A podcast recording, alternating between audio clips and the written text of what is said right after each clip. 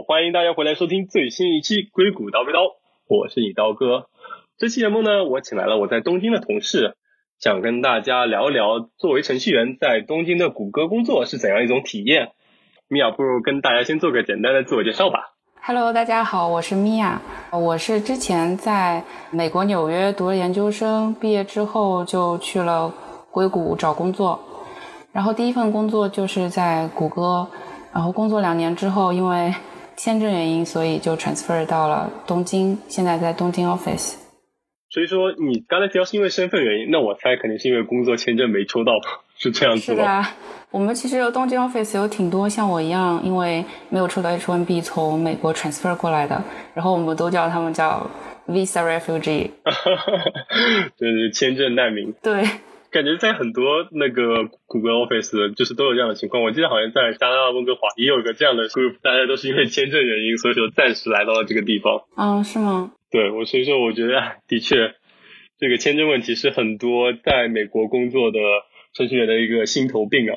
对啊，我我之前以为所有人都会抽到，就是基本上大部分百分之九十九的人都会抽到的。嗯。但是我自己没有抽到以后，就发现其实还是有很多人都没有抽到的。对你连抽三次都抽不中的概率其实是有的，大概百分之十几，所以说其实还是不小的。嗯，是的。所以说你真的是等到你最后一次还没有抽中的时候，才恍然大悟，说啊，我要考虑我的下一步了吗？是。就你当时都没有考虑自己会离开美国？我其实也考虑了吧，但是没有考虑的那么仔细。到后来没有抽到，然后就一切都变得 real 了，然后我就开始找组啊什么的。OK，那为什么会选择了东京呢？因为谷歌在就是全球有好多 office，像刚才说的温哥华、苏黎世啊之类的地方。对，主要是因为当时公司就是全球扩招嘛，但是就是三个地方是扩招的最多的，一个是慕尼黑，然后是新加坡，还有就是东京。其实我当时也聊了几个慕尼黑的组，因为我觉得欧洲嘛。就是而且都离得挺近的，然后就感觉都可以开车到处玩啊什么的。对对。但是当时找的那两个组不是特别合适吧？然后我当时又觉得东京离家近，嗯，而且我其实对日本的文化什么的也挺感兴趣的，然后我就选择了东京。哦，对，当时聊的那个组是我们现在 manager 嘛，然后我觉得他还挺好的，然后我就过来了。是我感觉我也是非常同意的。我就我本人在东京出差两个星期体验来说，我都已经被这个地方过了。在东京还是工作生活还蛮开心的。是啊，就活动比较多。但是纽约应该活动也挺多的吧？对啊，对啊。但是可能相比来说，东京就是无论是饮食还是文化都更接近中国嘛，就感觉更舒服一点。嗯。对，所以说不如说一说你在东京谷歌工作的体验吧。我想可能很多人也很好奇。其实我觉得在东京工作体验其实和之前在 Mountain View 其实差不多，就是比如说工作时间、工作节奏方面。所以说也还是就是说上午下班时间比较自由，然后也不需要加班之类的。对，肯定是和他们就是本地的一些本土公司的风格是完全不一样的。我觉得就是我们 Google 的 culture 在这边还是很统一的，唯一的区别可能是如果说你们组。嗯，和 Mountain View 那边联系比较密切的话，你可能工作时间上会有一点不灵活，因为你有的时候还是得要将就那边的，就是开会时间啊什么的。对对，毕竟总部跟东京差了好将近十个小时的时差，那还是有点麻烦的。是的，是的。所以说你们会经常需要，比如说白天可能是不是早点走，然后晚上要跟总部开个会之类的。嗯，之前在 office 的时候其实不太会，因为回家以后。其实也不太工作了嘛，但是现在都在家工作，所以反正我个人是有的时候会晚上的时候跟他们开会之类的。呃，OK，所以说就整体来说还是很轻松的。嗯，很轻松。我觉得其实 相比像 Mountain View，我觉得是压力没有那么大，但是我觉得主要是因为就是 peer pressure 没有那么大，因为我觉得在 Mountain View 那边大家都就是。吃饭的时候都聊升职啊，什么就是感觉压力都挺大的。但是这边感觉大家都聊别的东西，都不会聊这些。就同事之间的话题就不会说围绕着升职加薪，啊，就是可能比较生活化一点。对，我觉得是吧？那那会有不同吗？就比如在跟美国工作相比，因为比如说在那边可能有很多的中国人、日本人，就特别是日本人比较多，那就比如说跟他们一起工作会有不一样的体验吗？其实我觉得并没有，我觉得很多日本人，因为办公室其实挺多日本人的，但是他们在公司就是感觉被同化了吧，就是跟我们的 culture 还是挺接近的。我听说，就是我有一个朋友，他是在呃日本的公司，然后他们说他们工作之间说话、开会，就比如说对这个有什么要求之类的，都会说的非常的委婉，就是各种绕圈子，就是不说重点，就因为他就是不想表现的太 aggressive 之类的。但是，呃，我觉得在我们公司的日本人，我反正没有觉得，就是大家都直话直说。嗯嗯，就可能因为比较贴近。整个美国文化的那种工作氛围吧，就大家都是有话直说，然后工作时间轻松，就可能跟本土还是蛮不一样的。对，我觉得非常不一样，跟那个 Mountain View 其实是比较接近的。所以说，你从美国搬到东京的分部工作，其实就对你工作上就没有什么需要太多适应的地方，就因为就还蛮一样的。对，因为我主要是转组了嘛，所以。但是那些转变都是不是因为地域，就是只是因为转组而已，所以整整体的风格我觉得没有变。OK，那整个环境上差不多，那其他的呢？比如说硬件有什么不一样吗？我觉得是好了很多，因为我们后来搬到了新的楼，然后公司的食堂啊，然后 micro kitchen、gym 之类的，我觉得都升级了。我反正是觉得比 Mountain View 的好很多，但是我不知道跟纽约 office 怎么比。呃，我觉得。东京是新的办公室嘛，还是更舒服一点嘛？而且我觉得可以重点提出，就是因为亚洲人有午睡的习惯，所以说东京谷歌的办公室是有午睡室的，我觉得这一点就很好。但是整个美国就很少会有午睡的地方，而且的确食堂也很新，然后味道也比较适合我这种中国胃。健身房也很新，而且你就能边跑步边欣赏东京的风景，我觉得这点也是很赞的。对，跑步机前面就是一个落地窗，然后就可以看到涉谷全景。对啊，对啊，我觉得真的是很多人就是千里迢迢跑到涩谷来看一眼，结果没想到是你的工作日常。说到办公室在涩谷，你不如跟大家讲讲你平时在办公室上班典型的一天吧，比如说几点钟出门啊，然后之类的。哦，那那我需要回忆一下，因为 现在在家里工作时间太久了。也对哦，就这个疫情都已经大半年了。是的。嗯，之前在 office 工作的时候，就每天早上坐地铁去公司。嗯。然后我住的地方其实算是有一些远的吧，然后电车可能需要十五到二十分钟的样子。然后到了公司以后，嗯，如果早的话，就是可以去吃早饭。嗯。吃完早饭以后就开始工作，工作完以后中午就去吃午饭，跟同事。对，我们公司午饭还是非常有名的。就是吃的特别好，对啊，我觉得关于谷歌的食堂都可以单开一张来讲了，真的是太好了。我就在那两个星期体验，我就已经吃到了咖喱饭、牛肉饭、鳗鱼，还有各种寿司，还有各种反正日本当地的美食，我真的觉得太棒了。对啊，就螃蟹啊，什么生鱼片，这都是日常，简直了！我在纽约我都得花。几十美金或者甚至一两百刀去吃个 omakase 就比较好吃的日料，但是感觉在谷歌 office 的东京分部就是你们的日常。纽约的食堂应该已经好很多了吧？就是在美国，因为之前在 Mountain View 真的吃的太差了，就是真的非常不好吃。可能纽约 office 的好处就是因为只有那么一两三栋楼，所以大家只要坐电梯上下就可以去到不同的餐厅，还是比较方便的。而且整体水平我觉得也的确是高一点。但是还是不能跟东京比。好，我觉得聊了蛮多工作内容，不如说一说你在平时的生活怎么样吧？比如说下班后啊，都去做一些什么？如果是周中的话，下班一般就直接回家了。但是周末可能会和朋友约着出去吃饭呐，或者是看展呐。反正东京这边它活动挺多的，就是你想干什么，你都可以，嗯，约着和朋友一起。所以说没有什么下班之后跟同事一起去吃个居酒屋、去个串儿、喝个酒的生活嘛。毕竟东京生活也是多姿多彩，特别是夜生活。呃，我可能是因为太宅了，所以我个人是没有吧。但是我之前就看日剧里面啊，什么他们就同事下班以后会一起去嗯居酒屋喝酒之类的。但是我觉得我们公司应该也没有吧，大家都是下班吃完晚饭回家以后就待着了。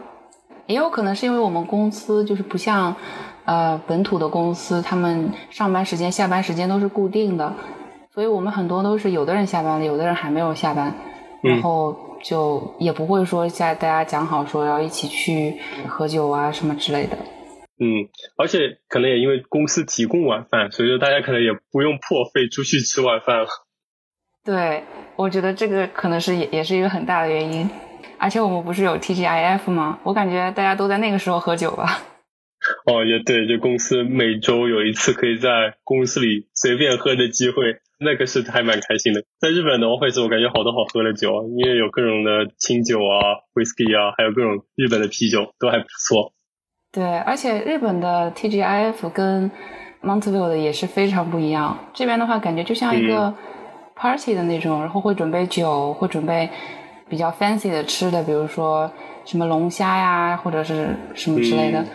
然后它还会有主题，就比如说今年，呃，去年的时候春节的时候，它就会有中国主题，或者是韩国的什么节日就会有就是韩国料理的主题。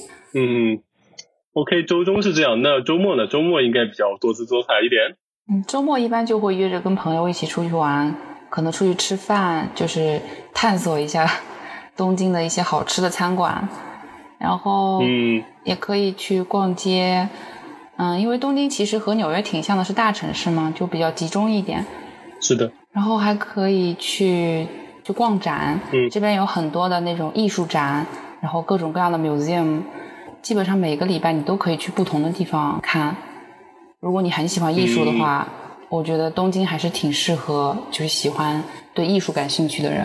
对啊。然后周末还可以去周边的城市旅行，就是短期旅行，因为这边真的交通超级方便，然后新干线什么的都非常快，而且就不会像国内高铁那么挤，就这边还是，嗯，就是很方便。是这样子，而且感觉很多时候坐新干线就跟坐地铁一样，就没有那么多复杂的，比如说安检，或者说是它距离市区会比较远，都没有，都还很方便。对它这边交通体系，我觉得还是做的挺成熟的吧。嗯，而且的确，东京附近也的确有很多好玩的地方，就 不像纽约，感觉离开了纽约之外，附近都都是村了，就只能爬山玩水。啊，是的，东京周边其实确实挺多好玩的。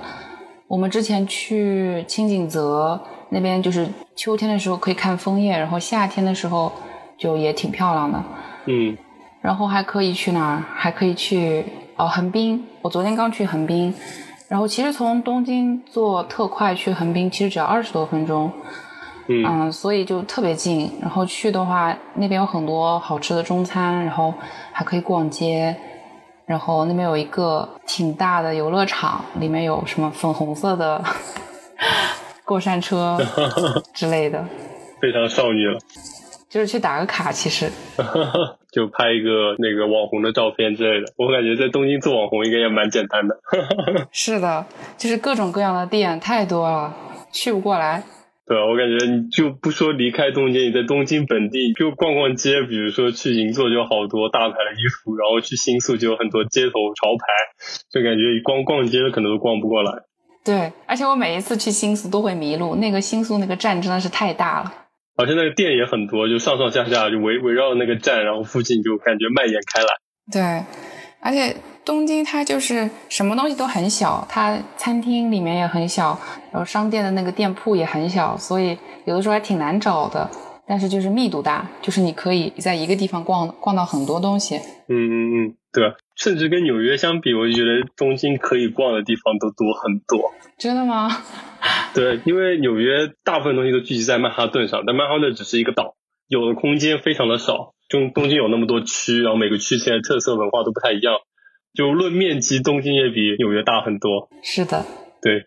所以说现在呢，就是现在疫情期间在日本，你感觉怎么样呢？也是一直是宅在家里吗？现在对，现在大家都在宅，就是都是在家工作。但是其实我觉得我们这边没有美国那么严格，就好像真的就一直只能待在家。其实还是会出去的。嗯。而且就是我觉得东京大家就戴口罩的习惯都是真的非常好。因为其实我之前去年夏天的时候来东京这边，当时已经很热了嘛。这边天气其实比较像国内上海那边的天气，就是会有梅雨季啊，或者是特别闷热的时候。但是他们都还是有的人会戴口罩，就他们已经很习惯这种戴口罩的生活。就听起来的感觉对大家来说没有什么差别。那所以说，现在大家还是会正常出门吗？是的，像我们昨天就是出门去横滨，在地铁上其实挺多人的，但是大家首先他们就不怎么说话在地铁上。然后大家都戴着口罩，然后都会保持一定距离，就是不会坐的挨得很近的那种。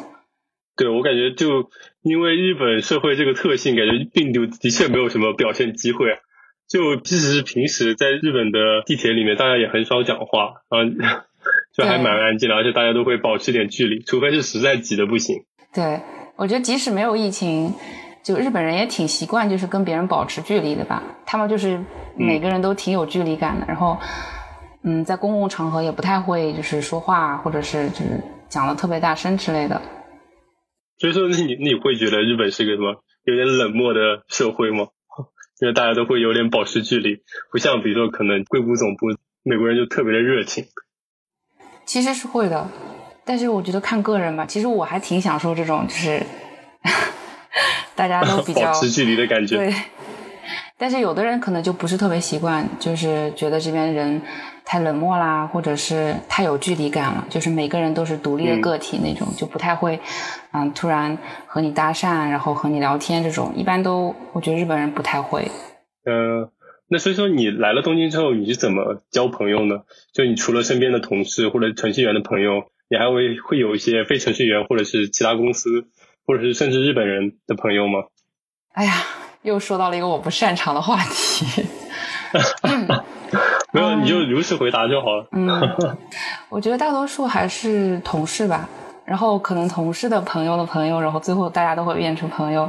但是主要就是因为我不会说日语，所以交朋友的话肯定还是说英语或者是说中文的最多。嗯嗯。如果说你会日语的话，在在日本应该是可以交到很多当地的朋友，就我觉得挺好的。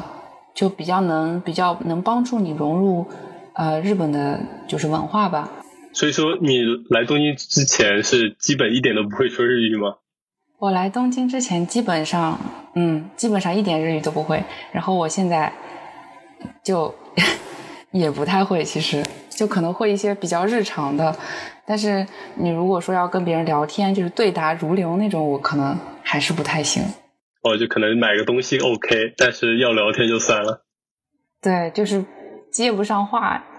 所以你有去的时候有专门学习吗？啊，有，就是公司它有那个外国语言的这个政策嘛，就是可以帮你报销学费什么的。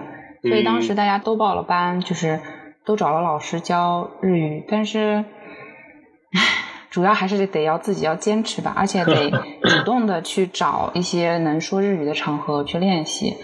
嗯，平时工作用不到，也就懈怠了，是吗？哦，是，对，而且就其实我觉得日本至少在东京还是挺崇尚外国美国文化这些，所以你说英语不会说日语，就是你不会觉得很丢脸，或者是生活很不方便这种，所以就更没有动力好好学。但是其实是应该要努力学一下，这样的话，对，就更好的体验日本的生活。说到这个我就想想到一个话题，就是你不如聊聊你当时刚来东京是怎样一种体验吧？刚搬来的时候，我觉得还是挺挺兴奋的，就是到了一个完全不一样的地方。首先，其实我之前在 Mountainville 就是比较村嘛，然后去了东京就感觉哇，去了一个大城市，什么都有，琳琅满目。然后那那段时间，而且刚入职的时候没有那么忙，所以就会经常就是，哎呀出去玩，然后。和朋友约着去吃饭啊什么的，然后就觉得东京真的是啊太好了，什么都有。那现在呢？待了一年了，已经没有当初那么有热情了吗？首先就是因为现在疫情，在家待了几个月以后，觉得其实，在哪里，如果你一直待在家里面的话，都是差不多的。这倒是。但是东京，我觉得还是还是一个比较有有意思的地方，就是。你的选择会很多很多吧？就是如果你想要出门出去玩的话，就不像在湾区的时候，嗯，就只能去朋友家，或者是去摘摘樱桃。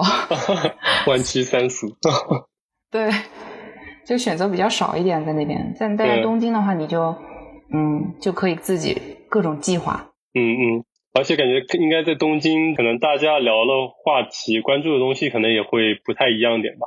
在东京，大家确实就是聊的东西，就是经常会聊啊去哪玩了呀，或者是就比较比较多样化一点，就不会都 focus 在买房啊，或者是升值啊，或者是股票啊，就是这种这些话题上面。嗯，就大家都比较比较 open 一点，就是大家会互相安利，就是哪里好玩，或者是哪里又发现了什么好吃的餐厅，或者是哪个展特别特别特别厉害。就可以互相推荐、互相安利。对啊，那所以说，如果没有疫情的话，那感觉应该还是很享受这个城市吧？对你来说？对，如果没有疫情的话，现在又是夏天，日本夏天就是假期比较多嘛，他们有就有点像暑假那种，大家都会休的那种，因为可能这边夏天太热了。然后其实如果没有疫情，现在应该各种可以出去玩，可以去北海道啊什么之类的。嗯嗯嗯。所以说，你有考虑在日本长期居住吗？呃，其实我自从来了日本以后，就经常被问这个问题，包括我父母，父母也会问我这个问题，但是我一直都还没有决定吧。我觉得，首先，其实如果说是适合的话，我觉得日本是很适合长期居住的。嗯，但是我还没有决定，就是还要看以后的人生走向。对。就是比比如说会不会长期居住之后会有一些你必须面对的问题，比如说说日语，比如说你就怎么如何让你的小孩或者是后代融入日本社会的问题等等等等。就如果说决定要长长居日本的话，那肯定就要考虑很多比较现实的问题，比如说嗯买房子呀这些。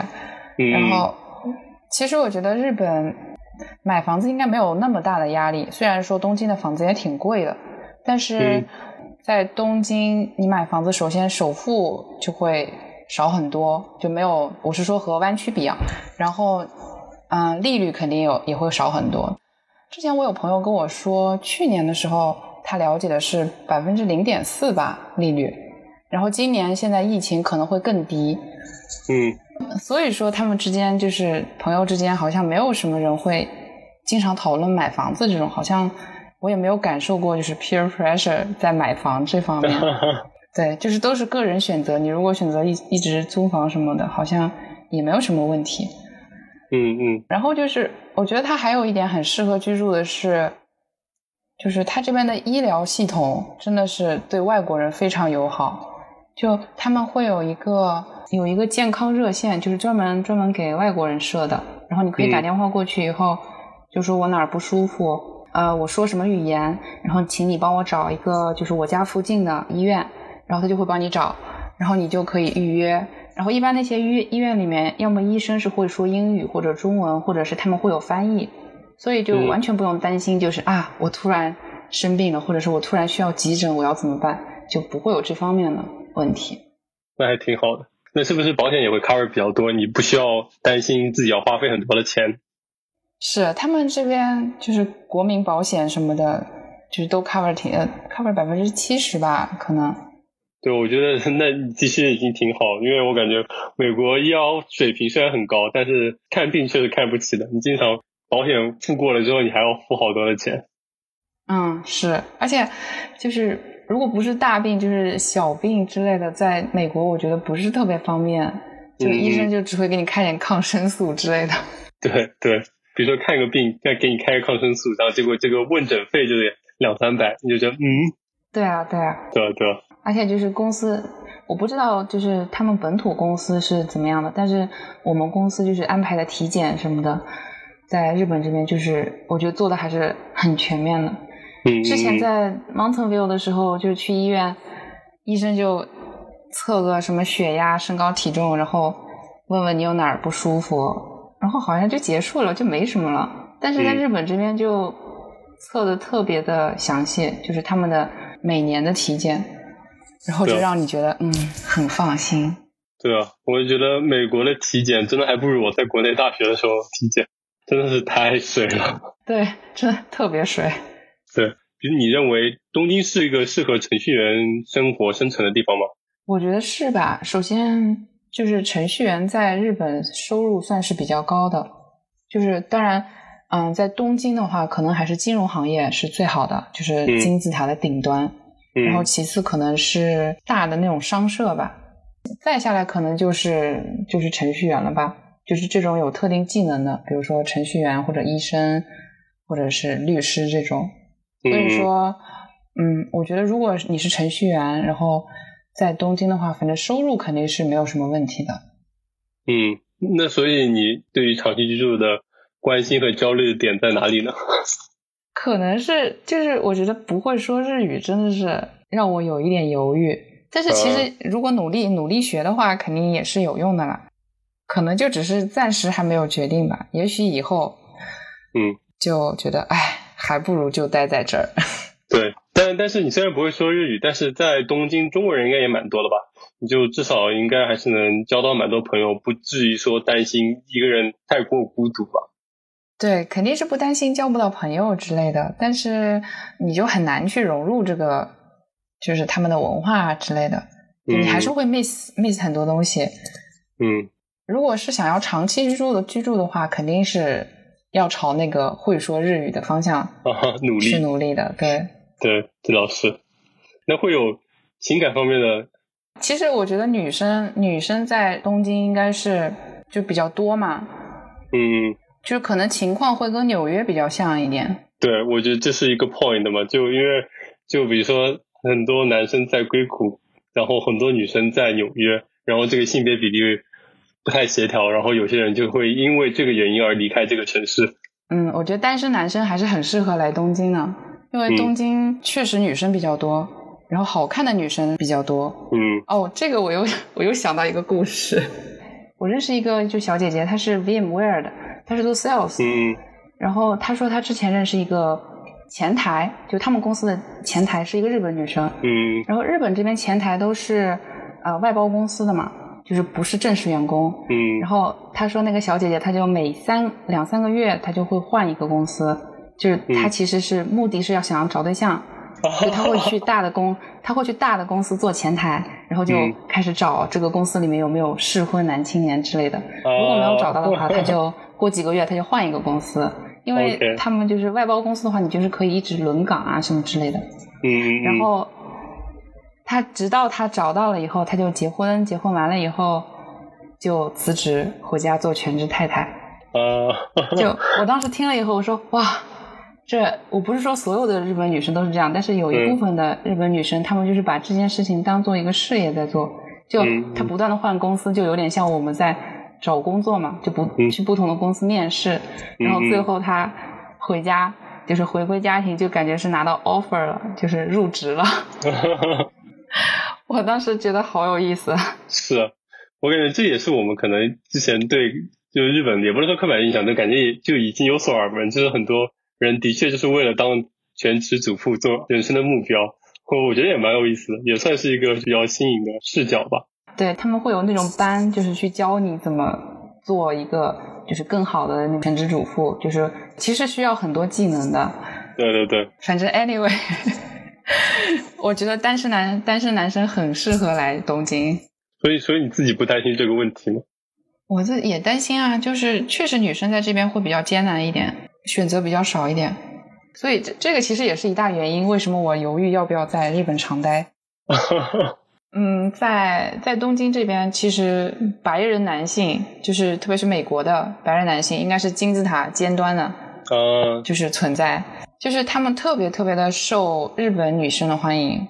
嗯，我觉得可能也是跟就是比如说美国文化在日本影响很深，我感觉日本很多人都是崇拜美国文化的。嗯，是的，我同意这一点。所以说，那会不会也说，比如说想一想身边的朋友，就感觉可能。单身男生比较少，但是单身女生比较多。比如说，会不会有这样的现象？嗯，其实，在东京，我觉得就不论男生女生，单身的都挺多的。嗯，生活太美好了，就没有必要谈恋爱了。对，我感觉东京可能跟纽约都比较像，就是都是适合年轻人、适合单身的人生活的地方，就感觉非常的多姿多彩，根本不需要花时间在什么谈恋爱上，你就可以过得很开心。嗯，是。如果硬要你给东京打个分的话，你会打几分？就是以你的主观感受来说。那我嗯，那我可能打七分吧，但是是因为我个个人原因，就是可能我觉得喜欢这种生活方式的人会打更高的分。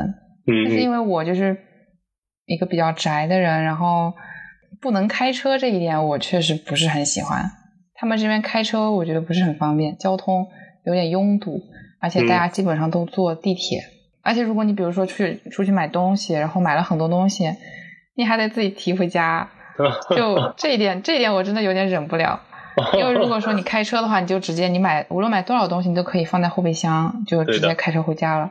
但是在东京，你就得你就得想啊，太多了，不能再买了，再再买就提不回家了，然后就只能。黯然离场。那那这七分里面还有什么呢？就是不能开车，可能扣掉一分。啊，对，东京的天气其实我也不是特别喜欢。他们这边就是冬天，冬天特别特别冷，嗯，然后夏天又特别特别热，然后而且它是那种湿热，还会有梅雨季的那种。嗯，其实跟我家乡的那个天气是比较接近，但是我个人不是特别喜欢，因为湾区的话，就如果和湾区比较的话，我就是。觉得那种地中海式气候更适合我，就是一年四季如春那种，冬天也不会特别冷。对，这的确也是硅谷的一个优势。那天气又扣掉一分，还有吗？还有，我来提出一个推测，其实就是因为不能说日语吧，就是可能你还是有点隔阂和没有那么自由。啊，对对对对对，我觉得这个是你你说的很对，我自己没有想到，你提醒我了，确实是。对，因为前面聊天也有提到两三次，你就说因为不能说日语啊，给你造成一些些麻烦，所以我感觉这个应该也是你考虑的原因之一。而且你刚才也提到长期居住，日语也是一个你的考虑困难之一。对，我觉得是。就如果不会日语的话，你就很难去嗯充分的享受这边的一些东西。对，是的，行。好，那行，谢谢我们的米娅。我觉得今天已经聊了非常多内容了，也多谢我们米娅的到来。谢谢邀请。那么这期节目就到这里吧，我们就跟大家说再见吧，拜拜。